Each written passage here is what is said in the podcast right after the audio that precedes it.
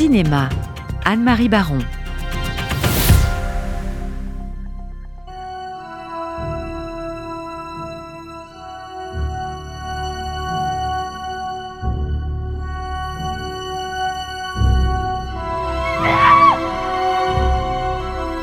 Jerzy Skolimowski a 84 ans.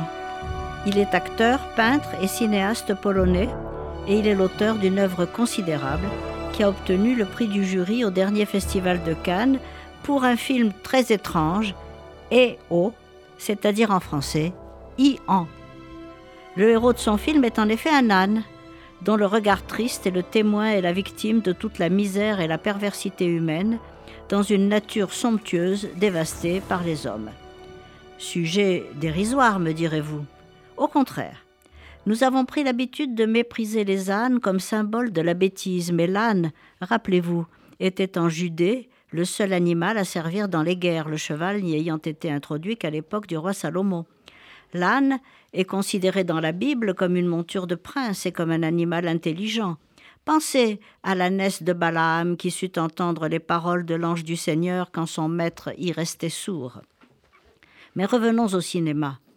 Grand admirateur de Bresson, Skolimowski s'inspire de son film Au hasard Balthazar, où un âne subit tant de mauvais traitements qu'il finit par en mourir. Le titre venait déjà de la Bible, puisque c'était la devise des comtes des Beaux de Provence qui se disaient descendants du roi mage Balthazar. Ce film de Robert Bresson était une analyse implacable de la société paysanne française des Sixties. Le réalisateur polonais, lui, n'a pas beaucoup de mal à stigmatiser les travers de notre époque, dure et frivole, matérialiste, sans pitié, sans âme.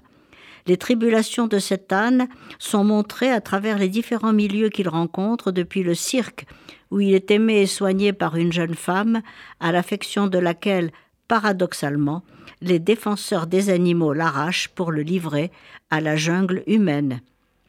D'une peinture faussement naturaliste de la campagne polonaise à des images de la nature dignes de Terence Malick, le film bénéficie de l'expérience picturale du cinéaste qui maîtrise aussi parfaitement le clair-obscur et le plan d'ensemble que les inserts sur l'œil brillant de l'animal.